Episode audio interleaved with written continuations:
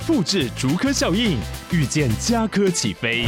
嘉义花园造镇新案 AI 世界城隆重登场，马上把握与嘉科最近的距离。嘉义科学园区无人机产业聚落，华泰名品城打造高铁 Outlet，故宫南院长庚医院县府生活圈 AI 世界城二到三房抢先预约零五三七一七五五五。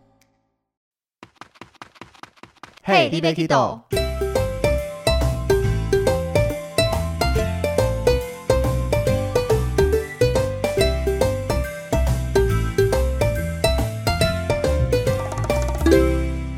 大家好，欢迎收听 Hey, d b Kid，我是维尼，我是豆豆。今天我们要继续跟大家聊聊北越的旅游景点分享。那北越其实有三个主要的旅游大区块，一个是我们上一集讲的河内，也就是它的首都。那今天我们要来跟大家分享的是双龙湾，就是下龙湾加鹿龙湾。没错，应该很多人去北越旅游就是为了这两个地方去的。应该下龙湾主要啦。对啊，很少听到人说我就是为了去河内才去北越，他们都是我报名这个行程就为了要去下龙湾。因为下龙湾毕竟是全球十大景点之一嘛。其实这个每次全球几大啦或各个排名，那个就是看每家杂志或举办的地方怎么票选的。但是鹿龙湾跟下龙湾，我都觉得它有它不同的美。那我们先来跟大家聊聊鹿龙湾这个地方。鹿龙湾是在河内南方，大约两个小时车程。对，开车大概两个小时左右。起码大概。起码，你这是要双关还是要怎么样？导游每次都说起码要怎样怎样的。可 是这个笑话有时候带国旅也蛮好用的。真的吗？就讲完骑马，然后客人说这么久吗？我说没有啦，叫扣喽扣喽骑马要这么久了。那你是 就会整个无言这样？就客人就会笑一下，或是怎么样？冷笑。就是这这学来的这一招，有时候用起来还蛮有趣的。对。那鹿湾这边其实主要景色就是我们会搭着小船进去欣赏整个山壁的美景，就等于有河水加上高低起伏的各种山势。那它跟下龙湾不同的是，下龙湾是在海上，所以它比较壮阔。那我觉得鹿龙湾比较秀气。但是老实讲，我们搭的这个船呢，其实我还没有搭过耶。豆豆你呢？我有搭过一次，一次就够了。呃，搭起来的感觉是什么样？热死了！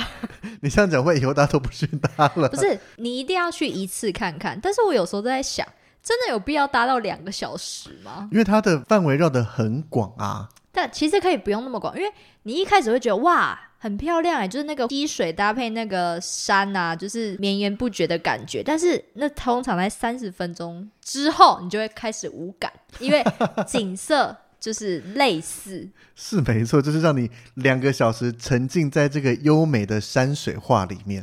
而且它没有遮雨棚，它就是一个完全露天的小小船。对对，然后四个。我坐的是四个人一艘啦。哦，应该说这有两个主要搭船的地方，一个是在长安生态小洲这边，另一个是三谷小洲。那长安生态小洲是四人一艘，三谷小洲是两人一艘。但是我觉得做这个见仁见智，因为其实外国人好像蛮喜欢的，就会沿途就一定会拍拍照或者干嘛。可是对我来说会觉得哦，有一点太久。然后主要是因为在船上，我们其实是没有导览的，就是你纯粹是用你自己的眼睛去看。对对，所以两个小时，而且那个座位其实大部分都是硬的板子，这是板凳哦，不是。如果是对老人家来说，其实会有一点点的。不太方便，因为其实有时候我有带过老人家站起来脚是麻的。对对对，有还蛮容易会遇到的。对，所以其实可以看一下自己的状况。可是这边除了这个美景以外，还会看到特技表演呢。特技表演就是他们划船的人呢，他们一般我们划船都是用手嘛，那你想他们要划两个小时也蛮累的，有些会用脚在划船。我怎么没看过脚？有啊，在山谷那边比较常见到。长安比较少，因为我没有去过山谷的。对，那用脚划船，其实客人看就觉得哇，好厉害哦，就是有点像是你脚在踩水车那个样子，因为它是两个桨在左两边嘛，就这样不断的往前滑。我在想，两个小时会不会是因为在划船的那些人，好像其实他们也是排班制，然后为了要给他们工作机会嘛？你说划这么久吗？滑这么久，薪水才多喽。这我就不确定怎么样，但是我自己觉得啦，因为单趟过去就要两个小时左右了，那你来回就是大概四小时，结果只到这边坐了半小时的这个鹿龙湾的小船，又不是金沙规定只看半小时，就一次让你好好的沉浸在这个美景之中。好，因为对我来说都长得一样。可是其实很多人会去，尤其欧美的观光客，因为像在这边的市区，我们吃饭通常在市区附近，那旁边就有一间背包客栈，其实非常非常多的背包客都会聚集在那边。而且他们会选择在那边住一晚呢，有有时候我跟他们聊天，他们说他们来这边住个三五晚都有的耶，所以就是他们真的是要把这个鹿龙湾看透哎。就是很享受这个氛围。因为除了坐船以外，我听他们讲还会去租脚踏车、骑车啦，怎么样的。那这两个地方其实看的景色约略有一些些不同。在长安这边呢，它其实是洞穴加整个连绵起伏的山峦为主。那如果你在一些广告图片上面看到是小船行驶在稻田之间的话，这个是在三谷小洲那边才会有的。所以两边的景色约略有一些些不同。应该说山谷就多了一小段稻田的部分啦。那两家其实因为长安那边除了单独搭船以外，它有整个像是粤式结合中式的整个古建筑群在那边。然后上船地点有蛮多的树荫，可以在那边乘凉啦，看看整个大家划船的景色，拍出来照片很多也都蛮漂亮的。我突然想到一件事哎，这个两小时的船是不是没办法上厕所？是的，对，但如果你到这边搭船，其实它是有选择路线啦，像长安那边有三个选择可以让你自由选择。那只是我们旅行社一般配合的都是搭两个小时左右的船程。如果自由行过去，你就有比较多选择，你可以自己选。但是我其实对鹿龙湾的这个印象不是在搭小船这里，而是在这边吃的团餐，好好吃哦。我最不喜欢的团菜就在这里。就是鹿龙湾这边有一个蛮有特色的食物，叫做羊肉。但这个餐其实以我带越南团这么多，它是很容易被客诉的一餐，对啊，就是你怎么会觉得好吃？因为羊肉包糯米纸，再包上一些粤式的那些生菜跟凤梨，然后就沾点鱼露酱，超棒。然后接下来就是再吃它有白切肉，一样夹蒜片，再沾鱼露酱，这样就可以吃完两大碗饭了。我真的不喜欢，所以我都不吃那边的团菜，我都跑出去门口吃法国面包。那一间法国面包也是因为很多的领队只能讲吃不惯了，我不会用不好吃来形容，因为我非常非常的爱，就因为吃不惯，可能也不爱羊肉之类的，就去买这个法国面包。那因为他做的其实蛮好吃的，但是我蛮卫生的。对，但是我到现在只吃过一次，因为就是大家一直讲好吃好吃，所以我那一次特别放弃我爱的白切肉跟羊肉，去买了法国面包来吃。结果你后悔了吗？没有后悔，因为我越南团够多。那法国面包当然不错，可是我更爱这个特别的白切肉和羊肉。哪有法国面包？你沾沾它的那个辣酱，超好吃的你忘了我不吃辣，哦，好吧。但是它整体也好吃，而且这家店哦是我们领队这样一路买，然后跟客人介绍，他们也会也不能讲捧场，就是客人看到我们买什么，他们也会好奇。而且法国面包是当地的特色，那这样一路买下来，他就从一个小小的餐车到买下了他对面的一整个店面，直接用店面在经营耶。没错，而且他开店面，我还替他很开心，我就说恭喜你。我虽然我不知道他听不听得懂，但我就是用一点点很简单英文，就是说，就你很厉害啊什么的。虽然他也不记得我啦 那团姐，我们这样也去开一家，会不会生意更好嘛？可以多卖几样东西耶。是也不用。就是他是真的很认真，又做的很好吃，然后加上刚好就在团餐餐厅附近。那虽然虽然不知道疫情之后他还在不在，这个等我们北岳飞出去再来分享一下。对我可能也还蛮想念它的这个面包的味道啦。你比较想念团餐吧？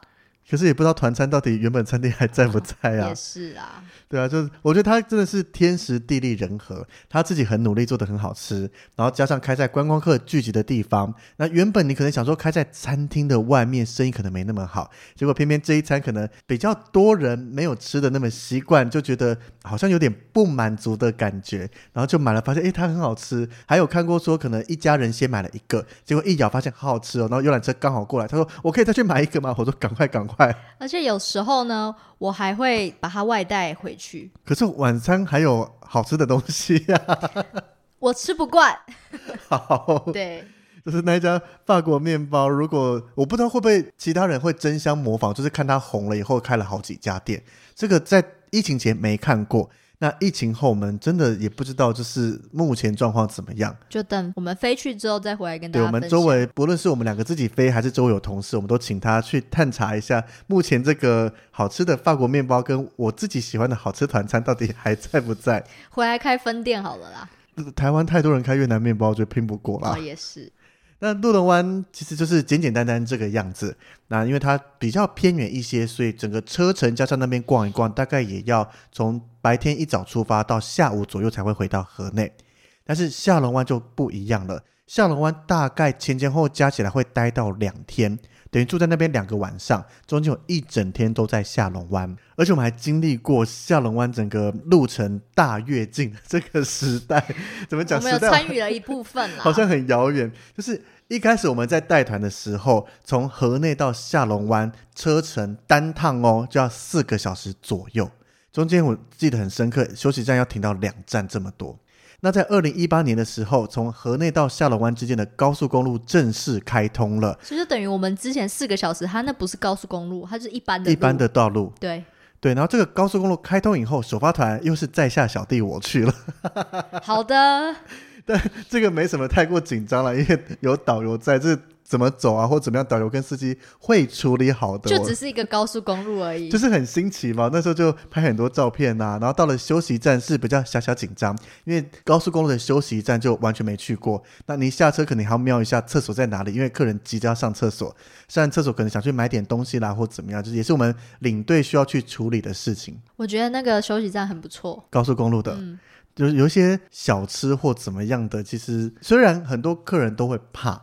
因为客人就说会不会不干净怎么样？那我们领队统一说法就是真的看个人，但是他开在这边基本上还算 OK 的。看起来还是干干净净，就是我觉得还算干净啊。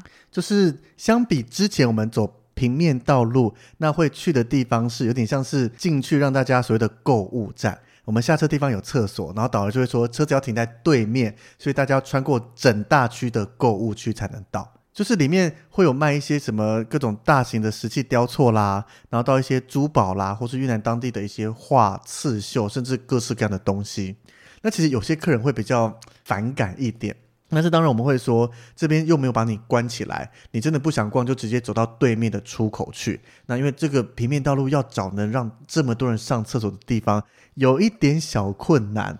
那就是店家有点像是互相合作，他提供我们厕所，那么就把人带过来，那也没强迫你们。但是如果有人看到喜欢的，那可以看看价格，觉得 OK 买一下，让店家赚点钱也都不错啦。对啊，而且他就是走过去就好了。对，因为大家怕的是关起来会不会没付多少钱就出不去而且，我印象中他也不会就是推销你或是干嘛很，少，就是你喜欢再跟他讲。大部分的人都走到最后去买个椰子冰沙之类的，对啊，买椰子冰沙、买冰淇淋啊、买果干啦、买什么之类的。买腰果啊。哎，腰果请跟导游买，但这个其实现在比较少碰到了啦，因为有高速公路以后，谁还要走单趟四小时啊？两个小时左右就能到的地方。没错，那到了下龙湾以后，会有几个重点行程。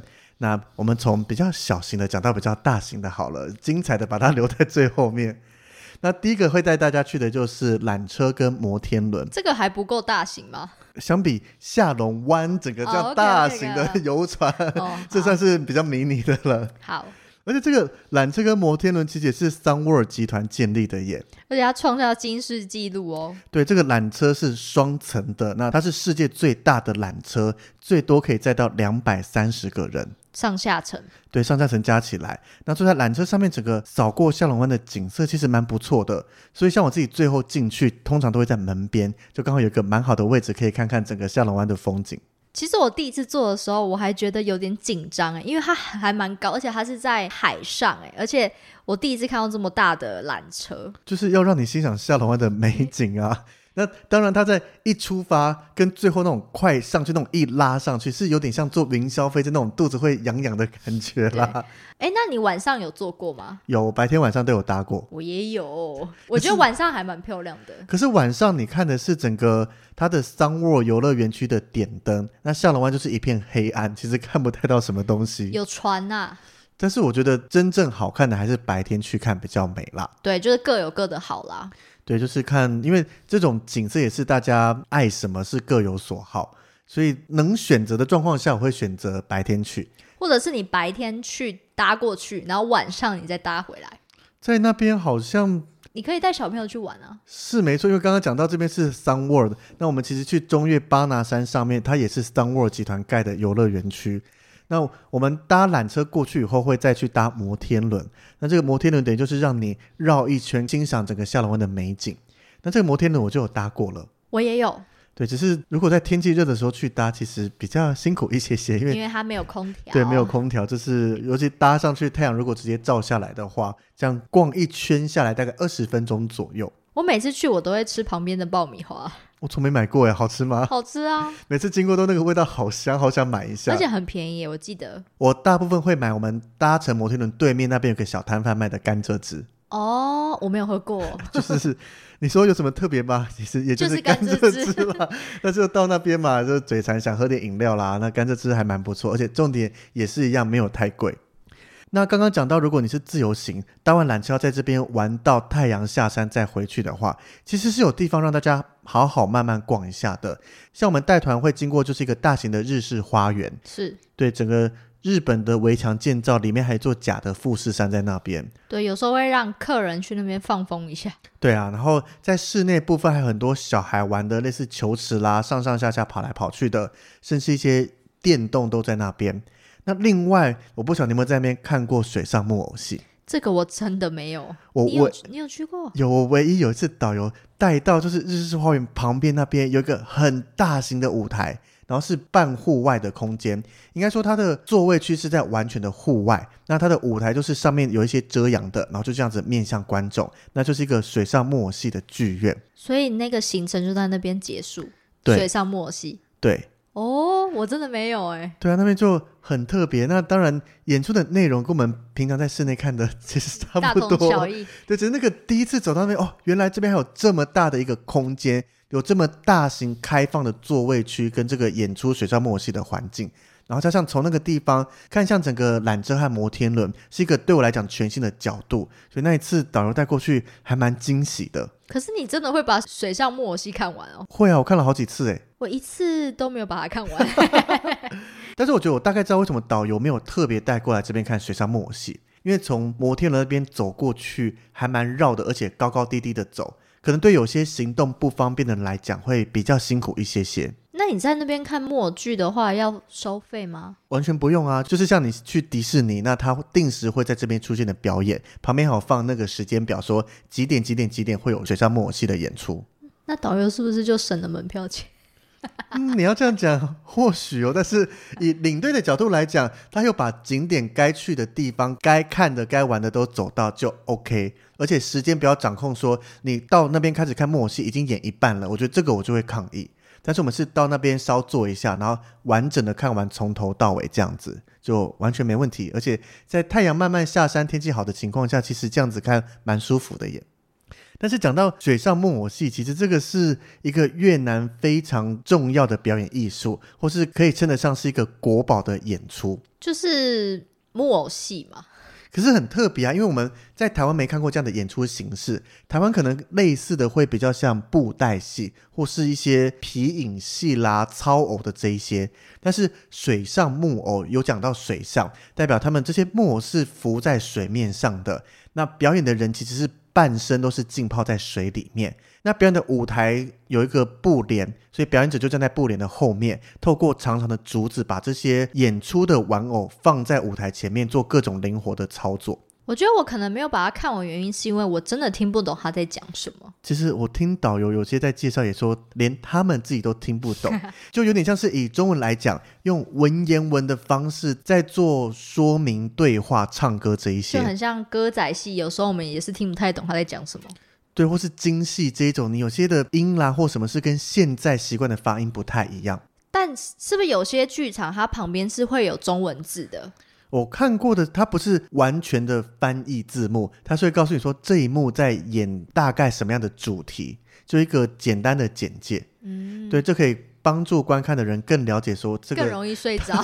没有是更可以知道在演什么东西。哦，但是因为常常第一天一早到桃园机场集合，搭飞机过去河内以后，再拉车两个多小时到这个下龙湾，玩了一整天以后，吃晚餐前或是吃晚餐后去看这个木偶戏，那大家整个舟车劳顿，在里面的昏暗的灯光、舒服的冷气，还有完全听不懂的语言，还有这个音乐的伴奏之下，就还蛮常客人看到一半就睡着了。对，所以我都很少进去，我都在外面等。但是我个人觉得蛮好看的啊。可是剧场里面蛮冷的耶。对，有时候冷静蛮讲，但是讲到这个演出，其实它是演出很多越南早期的一些农村生活啦，一些很可爱的小东西，但就是它会比较重复一点。比如说有一段我印象很深刻，就是仙女，它就两排的仙女出来，然后配合那个很可爱有律动性的音乐，然后仙女两只手在往旁边摆动，然后会有一个类似翅膀的薄膜这样，然后就是大概这样子演出，不断的摆动，这样演演演，大概就会五到十分钟也。太久了吧？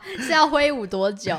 就是它是很可爱、很逗趣的一个演出，但是就是当然你不能想象说它是有什么很精彩的武打、爆破场面啊，很多炫的场景这一些。我觉得如果这样相比之下，它算是一个小品吧。没错。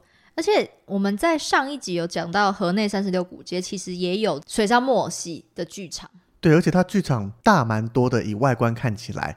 但是我有问过一些去自由行的朋友，他进去里面看，听他的形容，跟我们在向龙湾看的这个小剧场内容其实大同小异耶。那你就在河内看完也可以。但是门票一定比较贵啊。哦，也是。就是我会觉得，诶，会不会是所谓水上木偶戏的剧目跟内容都是差不多同一套啊？剧本都同一个。就是一个最经典的一个剧嘛，这个样子。对，有可能。到现在二十分钟讲那么多，我们还没有讲到下龙湾的最重点啊，最大看点呢，就是下龙湾本人。对，没错。没了，我们刚刚讲的这些也都是在下龙湾会走的景点。但是下龙湾其实最多人被吸引的就是坐船去游览整个下龙湾。就有一日船，也有过夜船嘛。对，那一日船又分成两种，一种是整团的小船包船，另外一种就是比较大型的船，它可以搭载到上百人。就像我们去搭的话，上面你看到的各大旅行社都至少在那边会有一团。然后有时候常常我们自己公司还会有两三团在上面，就是一个领队又可以碰面 say hello 的时候。我看过，就是其实除了团体以外，其实也有自己自由行可以去搭。哎，对啊，也可以啊。对，但就是比较少数，大部分都被团体包了。是没错啦，因为这两种船虽然都是一日，但是我觉得各有好处。因为一日的包船，它的船其实比较小，就是一个半室内的空间，加上一个甲板。但是这个小船的好处就是，第一个，整船上只有我们这一团的人，比较亲近一些。那第二个就是我们到各个景点上面都不用再换船，我们这个小船直接可以靠岸上去。如果你搭公主号这种比较大型的船到岸上去参观，还要转成小船才能过去。而且你有时候团体或是人比较多，你还需要等这个小船，就是要排队啊。那我有听，怎样？你要讲什么？那我听导游跟员工讲说，大家上下船的顺序，其实导游这个是在他们操作上来会比较烦心一点的，因为我们下船的顺序。从第一点下船顺序就是以谁先上船谁先下船，所以有些导游会抢那个时间过去。那接下来第一点下船完以后，那第二点下船顺序就是第一点谁先上船谁再先下船。哦，这个就比较麻烦哎。就是工作人员他们会掌控，但是对导游来讲，如果你 delay 太久上船，就会变成比较晚才下去。就不会有自费吗？自费基本上都还有，但是我觉得最后你一个个影响到，就是吃饭的时候，你可能最后一个上来，大家已经都开始开动拿菜，你就要开始排队拿菜，会比较晚一些些。我觉得坐这个比较大一点的船的，还有一个好处就是你在上面的餐可能会好一些，应该说比较丰盛。对，因为包船的这一种，它就是像是一个家乡料理，就是每桌上几道菜这种合菜形式。那像公主号，它这个就是吃 buffet。那吃起来，我觉得当然你不能跟台湾的这些把费比，台湾的太高级了。那这个上面的把费，我觉得是以越南来讲，已经算蛮多可以吃的，而且都还蛮有越南特色的。而且以在船上的伙食来说，我觉得这样是还算不错的耶。是啊，而且吃完在回程的时候还会有音乐表演跟唱歌，对，就就整团会发现大家都嗨起来了。就会去前面跳舞了。对啊，那可能很多听众会想说，那搭这个船是不是就跟鹿龙湾那个船一样，就是在那边漂两个小时之类的？没有，我们这个搭船是一上去以后半天后才会回来的。其实这个航线呢，也有搭配几个景点，可以让我们下来走一走。对啊，这样才比较丰富啦，不然一直坐在船上看景，可能也是看半个小时，就是哦，又都长这样子，一模一样。而且你在船上收不太到什么讯号跟网路。因为离岸边很远，基地台那些都在我们遥远的远方。对，没错。但是停的这两个点，我觉得都蛮值得上去参观的。一个会停在金亚洞，另一个会停在 T Top 英雄岛。那金亚洞其实就是一个大型的钟乳石洞，那里面从小到大总共有三个山洞。那尤其最后一个洞穴非常的大，那里面也会有不同的打灯，加上外面自然光照进来，各种奇岩怪石的整个钟乳石氛围，这样走一圈，其实我觉得是很值得去逛一逛的。对，但是问题就是它其实会一直上上下下，然后走阶梯，然后有时候因为那个钟乳石有时候会滴水，所以其实如果是长辈的话，可能就要自己斟酌一下要不要走，因为你一走了，就像套句导游说的，一走就没有回头路了。对，因为我们这边会从 A 点下船，那船会在 B 点接我们，这样从头到尾走一趟下来，包含停下来讲解啦、拍照这样子，也差不多要一个小时的时间哦。对，没错。哎，你在这个洞里面，你有帮客人拍过照片吗？人脸有啊，是不是都没办法好好的拍啊？你要去抓一下，比如说有些有自然光打进来的地方，因为开闪光灯拍起来人会很清楚，但是背景就会过曝啦，或是没那么的而且。它后面闪光灯有时候又是整个黄光直接打上来。对啊，所以在里面拍照还蛮考验器材本身跟拍照的人的技术。我是没有拍好过啦。我还行。OK，那另外一个英雄岛啊，它其实纪念的这个英雄不是越南人，嗯他是要纪念一位俄罗斯的太空人。他在这个一九六二年的时候，有跟胡志明先生一起登上这一座岛屿。那为了纪念他，也为了展现这个越南跟俄国的友谊，那这个俄罗斯的太空人告里面名字有 Tipta 这两个，所以就把它叫做 Tipta 英雄岛了。那里面的重点除了可以到沙滩上去散散步以外，还有一个四百多阶的阶梯可以走上去，到上面有一个小凉亭，去欣赏整个三百六十度的下龙湾美景。我没有走上去过耶，因为我每从次从来都没有，从来没有啊。真的假的？我走上去好多次哎、因为我就觉得好挤哦，因为那条路其实窄窄的，蛮小的。对，然后我就觉得要这样挤来挤去，我太忙，我宁愿留在沙滩看那个外国人、外国帅哥在那边打排球。不是都是大妈们吗？没有穿着彩色的衣，服，拿着丝巾奔跑来奔跑去的。有帅哥啦。我还蛮常上去的，因为单趟上去，包含你在排队等人潮上上下下，这样大概二十分钟左右。那它总高度其实也才八十七公尺，但是上去的景色真的很美，就下龙湾在你周围三百六十度全部都看得到。这唯一的缺点就是，因为刚刚讲上下的人很多，所以凉亭的人也非常的多。有时候你要好好拍个照片，要稍微挤一下，或是要稍等一下，那个空间空出来了，赶快去补位拍照，才会有比较好看的照片。对啊，真的是非常之挤呀、但是我觉得我们大部分放的时间都还够啦，大家在身体许可的状况下，其实蛮推荐上去看一下的。因为像我在上面拍了好几张这个自拍照，都是我大头照会用的。哦，OK，那除了这两个点以外，像我们跟团的时候，导游还会再介绍另外一个特别的行程。那这个是快艇跟扇板船，是有时候我觉得不知道为什么导游会单卖快艇，有时候会两个加在一起。我比较多丹麦快艇，单快艇比较多，可是扇板船我也搭了蛮多次的。也是有啦。对，因为这个大船行驶速度比较慢一些些，所以能逛到的景点有限。那快艇就是速度快很多，然后又搭在上面，其实我觉得还蛮刺激的。它除了在我们到各个地方逛景点以外，它有一段会那种飙船的感觉，然后带你香蕉船的概念，虽然不会翻啦，不要担心。讲香蕉船，大家想到就是要翻船，这个非常的安全。然后它这样快速的一路冲过一个洞穴，那个其实还蛮震撼的耶。那快艇会带我们逛的这些景点啊，其实有两部非常著名的电影在这边拍摄，一个是零零七的《明日帝国》，另外一个是《金刚二：骷髅岛》。这两部电影都是在这边取景的。骷髅岛我是真的有印象，明日帝国可能比较早期一点吧。所以快艇过去这些，我觉得还蛮值得的。那另外一个上板船的话，会带大家去一个天井洞，就有点像是一整个山围着的，然后中间形成一个自然的小湖泊的感觉。重点是进去的时候，你要是不能是涨潮的时候，因为要不然你会进不去，因为它是一个小小的洞穴，对，然后有时候还必须要头弯弯的。就变成可能有时候导游没推这个行程，他是已经看到潮汐或是船家通知说这个时间点过去是不能过去。嗯，那这个就是大家乘坐在一艘舢板船上面，有船家带着大家缓慢的进去，看到这个被一圈的山包围起来的景色。是不是跟鹿楼湾很像啊？我觉得不同的感觉啦。那个洞是不是其实也有叫什么月亮湖啊？对对对，也有这个名称，因为他说从上面看下来，整个像是一个弯月的形状。嗯，对啊，所以这个我觉得都还蛮不错的，而且重点要天气好才能去搭这个船，不然下雨的时候根本无法搭。但是我就有一次遇到出发的时候天气超好，然后逛逛逛，突然发现远远的那种暴风雨的那个感觉，就这样慢慢的逼近，然后船家就跟导游在讨论，就说看是要等一下还是想办法绕过。后来发现没办法了，所以我们就只能硬冲。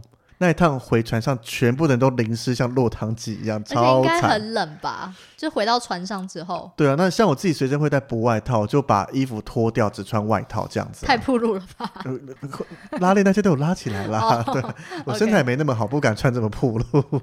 我记得我也有一次，就是回来的时候天气很不好，然后整个快艇摇摇晃晃的。对啊，就是我知道客人在遇到这种状况都会比较担心，但是都跟客人讲不要担心，你们身上都有穿救生衣，掉下去我会去救你们的。哇，你这么夸口哦，每个人都要救哎、我有救生衣一定会浮起来，而且我水性还 OK 啦，所以是当然我相信船家都是非常安全的。对，没错。我们相信我们合作的这些所有的供应商们。那最后一个我们要分享，也是我个人带越南团最爱的一个行程，这个就是在下龙湾两天一夜的过夜船。其实我只有带过一次过夜船，你应该不止一次吧？哦我最高纪录是两个月带了七团的这个过夜船的行程。好的，然后这个带了七团以后的后果，就是因为整个行程蛮悠闲的，吃的也都蛮好的，而且很多餐都是 buffet，所以我胖了两公斤。还好啊，七团两公斤还好啦，两个月两公斤很恐怖哎、一个月一公斤还好。就一开始我听到呃我要带这个过夜船的时候，我我没有那么兴奋，因为对我来说就是坐在船上啊，不是很无聊吗？但是我带完之后，我真的觉得哦，为什么那么多人喜欢过夜船？因为我自己都跟客人分享说，在过夜船上，你可以完整的欣赏到下龙湾的美，从白天到晚上，从日出到黄昏，所有的景色你都看得到。所以我那时候带了第一团后，就整个迷上这个行程，而且也刚刚好，这个过夜团的首发团又是我。又是你，哎、那我先题外话，你比较喜欢这个行程，还是你比较喜欢在中越住在巴拿山上的行程？北越，真的还假的？我觉得北越过夜船的行程，在我心里面远远胜过住在巴拿山一晚的行程。哦，OK，因为在巴拿山上面看到的景色，当然有点像是在法国村的感觉，但是北越这个下龙湾是平常不容易体验到的。可是你不觉得晚上的下龙湾很无聊吗？你在船上，其实不会耶，因为我们这个下龙湾过夜船两天一的行程啊，从大概中午午餐时间上船，吃个午餐以后，在疫情前我们会带去渔村，那这个渔村就是海上渔村。那在渔村这边会让大家可以划独木舟去逛整个渔村，大概一个小时左右。但是台湾团大部分的人都会另外选择付点小费，请人来划船。这个大概十个人左右坐一艘船，这样子划出去。那有人划，其实轻松很多啦。但是呢，独木舟其实蛮多欧美客人喜欢的耶。对，因为我们这个过夜船，其实一团是我的团员，大概就占了一半，另外一半全部都是散客耶。而且散客都是以欧美人居多，所以每次就看他们划独木舟，觉得哦，好想也一起下去划。但是团员都搭船了嘛，那我们要么就是跟着团员们一起搭船逛一圈，要么就是在岸上等他们。我也怕说会不会我自己划到一半，万一没力，大家都已经准备回船上，结果诶领队嘞，维尼还在远方划船，还没回来，就有点小尴尬。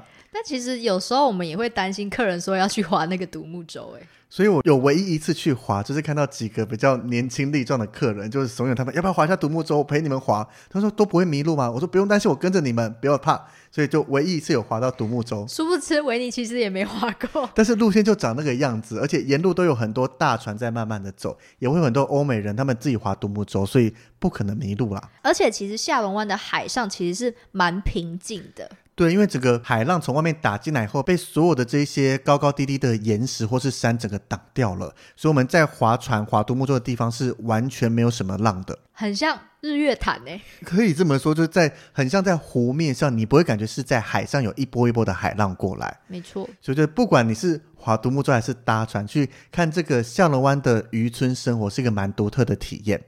那接下来下午回到船上以后，就会一个我个人也很期待的料理教学。是有炸春卷那一个，就自己包春卷嘛。对对对，那以我搭这么多次经验，它有时候会有炸春卷，有时候是生春卷，可能看工作人员的心情吧。你比较喜欢吃哪一个？生春卷哦，远胜过炸春卷。OK，吃起来比较清淡一些，就是比较清爽一点。对对。对，因为我本身就没那么爱油炸的东西啦。但是我带的那一团，我的客人反而比欧美客人还要少哎、就是我自己想说，哦，那我来去试试看，结果客人好少哦。我自己好像大部分都是很多人去做，呃我常常都要在那边当翻译就是因为工作人员都是讲英文，那讲完我就会用中文再讲一次，说他刚刚讲什么，有点像是教大家怎么做，然后大家就很有兴趣啊，而且大部分都是婆婆妈妈们，可能平常都很擅长料理，那就来学学看越南春卷怎么做，那做了可能要给她的另一半、老公甚至亲朋好友，很多人在嗷嗷待哺等着他做出来。但其实那个也不会很难，它其实就是料都已经用好，然后我们就其实包进去而已。对啊，而且我刚刚讲到，我带这个团非常多次，跟工作人员其实也都算认识了。那他们就默默的帮我准备好我的份，也太好了吧！就是我在旁边帮忙翻译完怎么样，然后就这样子，好像大家开始自由做，他就拿了，哎，这个给你，而且都是做好切啦，很漂亮的 sample，就哇，好美哦，很像去餐厅点的一份春卷这样那你是不。是要拿着它，然后去甲板那边可能拍拍照再吃？对啊，然后就拿在旁边边看客人做边加油加油，哎，要小心，慢慢包，怎么样？然后一边在旁边吃。然后在旁边喝个调酒，这样调酒是等一下的行程，就是在做完料理以后，我没记错，应该是大概五点左右开始会有 Happy Hour。那这个 Happy Hour 是船上所有的调酒类跟啤酒买一送一。我有喝过，但我就是喝一轮这样，就买一送一而已。我也是每一次都买一送一，怎么讲的？好像酒鬼从头喝到尾、啊。我以为你会整个就是很很呛啊，就不是，就是我我以为你会整个很 chill 啊，就是直接喝挂啊。刚刚讲出心里话，一直觉得我很强。没有，因为你太喜喜欢那边了啊。对啊，所以我每一次都是点两杯嘛，而且 bartender 非常好，让我一次上一杯，不用一次两杯都拿上来。嗯，然后这样子喝完后，我大概已经把他所有调酒都试了一轮了。不过为什么他的 Happy Hour 会在晚餐之前啊？因为他晚餐就是要赚钱嘛，因为大部分的欧美人在吃饭的时候习惯点饮料来配。那我们公司的团很贴心的提供了晚餐，大家有啤酒或可乐二选一，就是一样有饮料配。但是以商家的角度来讲，我前面让你稍微喝一些很开心的，接下来开始吃饭也会习惯点一些酒精饮料来搭配。嗯，对啊，然后晚餐结束以后又再都是 Happy Hour 的时间了。那他哎，我记得我那时候吃的晚餐是西式的套餐，都有，它有时候会是西式的套餐，有时候会是烤肉、烤海鲜的餐点把费都会有，但是套餐是我比较常碰到的，而且套餐还会有变化哦。像我两个月七团，不是每一团都吃一模一样的东西，不同时间去，可能它的餐点会随着日期不同或怎么样有所改变。你说当季的什么？也不是当季，因为我是连续两个月七团，可是他一个礼拜一个礼拜食物都不太一样，还是他知道你会一直来，所以怎么可能？我又不是多重要的人。哦，对，就是其实他们还是会有那个，不像公主号，其实大部分就那些。是其实工作我们去了这么多次，大概每次都是这些东西。哦，每次要夹的都差不多是那些。对啊，所以这个晚餐，而且有时候晚餐还会有一些小表演，甚至你刚刚讲到会不会有一些时令节庆的？我在中秋节的时候也过去那边，他就把所有的座位搬到楼上的甲板，然后那边就一长桌子做那些果雕很精致的东西摆在那边当装饰，然后现场就是烧烤、海鲜、烤肉那些，让大家等于有点像是升等为 buffet。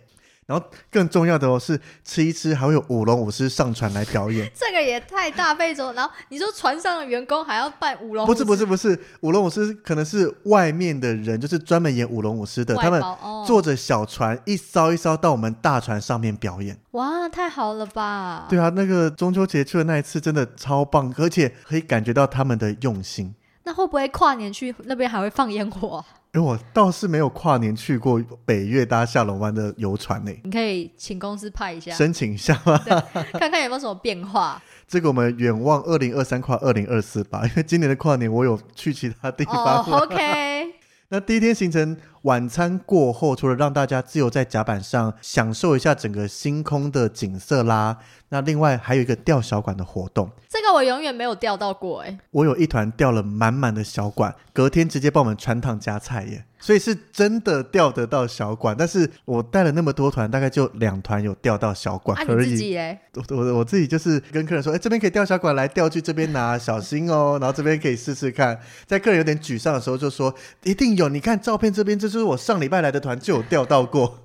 你就是加加油打气的，是不是？是、啊。然后然后钓到了，然后可以一起分一杯羹的那个。有时候钓到一两只，也不知道他们怎么处理。但是唯一一次钓很多，他们隔天真的是让我们很有惊喜的加菜，而且是只给我们的团员哦，就是其他散客那些他们没有去钓啦，没有钓到就分不到这个小款。所以是沙西米吗？还是用穿烫的？哦，那还不错哎，真真的钓蛮多的，超新鲜的。我的那一团就是大家去钓，然后可能钓了一个多小时，完全没动静。其实大部分的状况都是这样子，啊、我那个掉到那么多是特例啦。对呀、啊，所以很多人可能掉个几分钟就觉得、啊、好像差不多就这样子吧。然后在那边摇摇晃晃，摇摇晃晃。对，就是选择回去睡觉，因为隔天早上还蛮早起的。那早上会有一个打太极拳的活动，这个我就不信你有参加。有啊，嗯，第一团。太早了，这个我也没有参加。我第一团有蛮好奇，因为总是第一次嘛。虽然我知道太极拳活动大概就是那个样子，但是还是去看一下。然后第一团经历过了以后，后面就决定我要多睡半个小时，这不值得，是不是？不是不值得啦。你喜欢这个活动，在清晨的甲板上面带点薄薄的雾啦，然后太阳还没完全升起来，那个环境也很漂亮。刚刚讲到要欣赏下龙湾从早到晚的美嘛，所以其实太极拳活动要起来一下，欣赏天蒙蒙亮的下龙湾。然后打完太极后会有一个简单的早餐，它就是一些面包、饮料。就是比较西式一点的，对对对，而且种类没那么多，因为也很早起。那简单早餐吃完了以后，就会带大家去钟乳石洞。那这个跟我们刚刚讲到没有过夜的船，他们一日来回的会去的金亚洞又不一样了。这个钟乳石洞的规模小蛮多的，但是我觉得它的美感不输大型的钟乳石洞。就是我觉得它当然没有那个金亚洞来的惊为天人，但是我觉得它的钟乳石形状跟它整个看过去的氛围或者什么，我觉得它也不会输的太多啦。我觉得，而且重点是不用爬这么长的阶梯。对，而且它走出来还会有沙滩，可以在那边漫步。我觉得这个沙滩胜过英雄岛和金亚洞那边呢。所以等于我们这个过夜船第二天来的钟乳石洞，除了享受钟乳石所呈现出来的美景以外，还可以在沙滩那边散步，甚至还有人去挖贝壳，在石头上的那一些鹅啊或什么，然后还现吃，说很好吃哎。可是这个我个人不鼓励大家去这样做这个不好吧？对，是刚好有一组客人，他们家就是养鹅啊的，就看到哎这边就是鹅啊，可以挖开来吃，然后敲开来就直接现吃，什么都没有加，就正常鹅啊新鲜的一样，敲开来海水洗一洗就可以吃了。哦，只是正常不是会加个柠檬啊什么？那是更高级吃法啦。只是在这边，就是我个人都不会这样建议做的。而且它这里钟乳石洞其实它的人可能没有惊讶洞那么多，我觉得多了一份悠闲感，少非常多，因为这个是过夜船才会去，而且不是所有的过夜船都会到这个地方的。对对啊，只是我目前看接下来我们公司所上架的行程，这个过夜船，因为我搭的这个是雅典娜号，它船也改成在走金亚洞跟英雄岛了耶。嗯，就是要就我怀念的这个渔村啦，跟简单的钟乳石洞，好像就不走这条航线了耶。还是因为疫情全部没了？你说渔村就消失了吗？啊、他们也要在那边生活不是吗？还是对啊，不知道、欸。然后等我有机会搭到雅典娜，再问问看工作人员好了。希望我熟悉的工作人员还在。这个就有点太困难了吧？因为刚刚讲到我两个月七团嘛，等于每个礼拜每个礼拜都是同样的时间上传。大概到第三团，我就在接驳小船上远远的看到他，就可以跟他挥手，然后他也会很开心的挥手，然后会聊比较多。那刚好有一个人他会讲中文，然后他也是主要负责我们团的人。那另外讲英文的几个主要 manager 也都认识了，我到后面还会带一些台湾的凤梨酥啦或什么去分享给他们，就真的很像变成朋友一样。在工作上面能遇到个性还蛮合拍的啦，然后一起服务好客人，大家聊得也开心。看样子是真的去很多次呢，哦，非常非常多，也刚好就是非常爱这个行程。所以下龙湾这边其实一天的团是 OK，但两天的团我觉得更适合三五好友一起约上去搭这个过夜船。因为我记得我之前带完这一团，就是唯一一团过夜船嘛，然后我就马上发讯息跟我爸妈说，这个我一定一定要带你们一起来，我们包团，就是自己带在船上这样，就人数多一点，我就觉得这个真的氛围很棒，非常棒，请揪人数我来带吧。我们我 Hey Little Kid 要出团了，我可以自己带诶，你好好的去享受啦，那些烦恼的事情交给我来处理就好。我可以不用有领队欸，不行，这个团一定要配领队啊。我就是领队。不行，你就好好的跟你父母去 chill 一下，那个工作的事交给我们，才不要让你劳心劳力。刚刚维尼连朋友的钱都要赚，我们会有更贴心的服务啊，还可以多请客一些啦，或什么的比，如说陪大家聊天啊，翻译如何做月事春卷啦。我也会，这不是本来就该做的事吗？听起来好像是什么一样。对啊，但这真的是我个人最喜欢。不过当然住在船上，它价格相对也会高一些些。就类似高级团的感觉。对对对，所以不是说当天来回的就不好，就看大家喜欢什么样的模式。像豆豆喜欢悠闲的有饭店啦，悠闲的享受，我会推荐这个。如果你是不喜欢这么悠闲，是喜欢景点多或喜欢到处逛的话，你就在船上一定会无聊死的，因为哪里都不能去，就只有一艘小小的船这边，就可能会把那个船上的酒吧喝垮而已。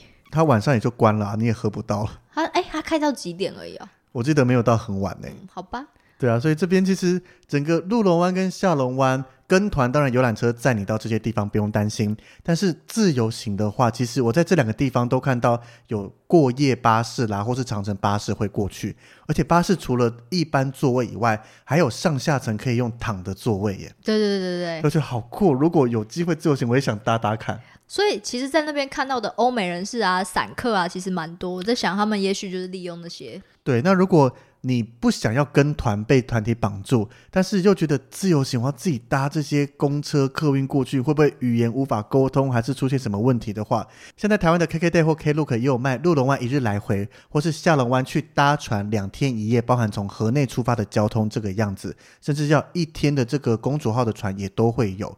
所以其实对自由行的人来讲，选择也是蛮方便的。是没错，对，但是当然跟团会更好，因为你可以 更悠闲的享受一切，专车包你送到各个地方。而且因为我觉得这边我会特别推跟团，是因为你逛起来，我们每个点放的时间都很足够，不会像有些行程可能景点塞太满，我们自己带团会感觉到那个紧凑的感觉。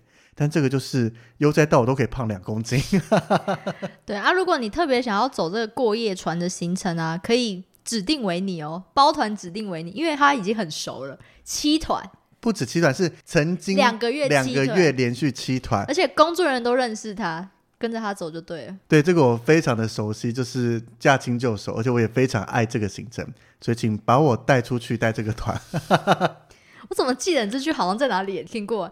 可能是沙发之类的吧，每一个你都喜欢，就是这样我才会这么热爱我的这份工作啊啊。如果你啊这个景点也不爱，那个景点也不爱，带起来那个。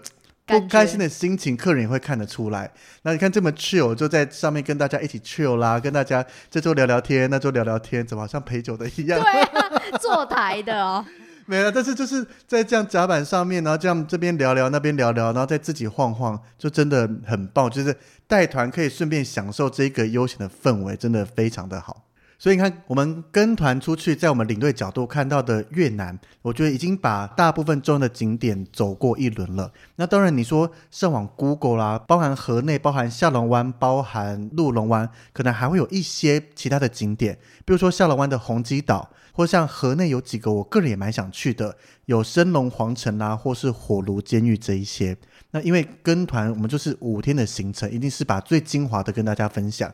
那自由行如果你把时间拉长一点，可以去到更多地方或是更悠闲的，我觉得也都蛮不错的。那再加上越南主要观光景点在自由行上面，我觉得困难度应该不会太难吧？虽然我还没有真正的自由行过啦，不好说哦。但是就在我们跟饭店沟通啦，或是跟一些路边摊贩这样子在做沟通买东西，我觉得都没有遇到太大的问题。嗯，我觉得如果东南亚国家北越是蛮可以先去的啦。而且因为它的观光发展的非常早，所以大家要找各种自由行的资讯啦，甚至有很多的部落客或是 YouTuber 都有很多的分享。没错，所以不论跟团或自由行，北越我个人觉得都是一个好选择。但是个人更推的行程就是下龙湾两天一夜的游船哦。好，指定你好不好？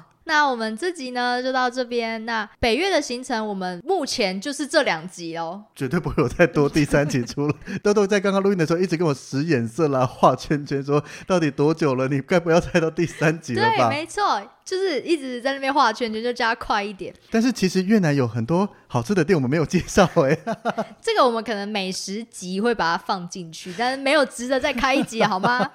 有了东南亚各个美食，我们也把它做成一集是 OK 的啦。没错。那如果你听完这两集，还有什么想要跟我们分享的，或者是我们没有去到，或者你觉得这个地方也很值得的话，也可以跟我们分享，然后我们也许自由行的时候可以去看看。如果你想知道哪些好的行程的话，也可以私信我们，我们会告诉你有哪些行程不错的。只会放我们家的嘛？他就知道我们是哪一家嘞？没有，就个个都放。我们也不怕被知道哪一家，我们又不是在一些奇奇怪怪旅行社或是不合法的旅行社工作。奇奇怪怪旅行社是？我也不知道啊。OK，好，所以我们的景点介绍呢会慢慢的增加。那如果大家有想要优先听到什么景点，也可以跟我们说，我们会视情况。就是重点是。像东南亚我们很熟，可以马上收到听众敲完后马上录音。但是对希腊、意大利，我们还要再努力一下。每一集都要提到它，对，就是还是可以多跟我们分享啊。对啊，尤其国门开了，大家已经越来越多人都陆陆续续在出国玩，甚至在规划行程了。那我们也希望我们这个景点分享，不管是从我们自由行的角度，还是带团的角度，都可以帮助到大家，让大家选择到最适合你们的行程跟最适合的游玩方式。那喜欢我们的话，可以到 Apple Podcast 给我们五星。新的好评，那么每周三会上新的一集，欢迎大家准时收听。那我们就下礼拜见喽，拜拜，拜拜。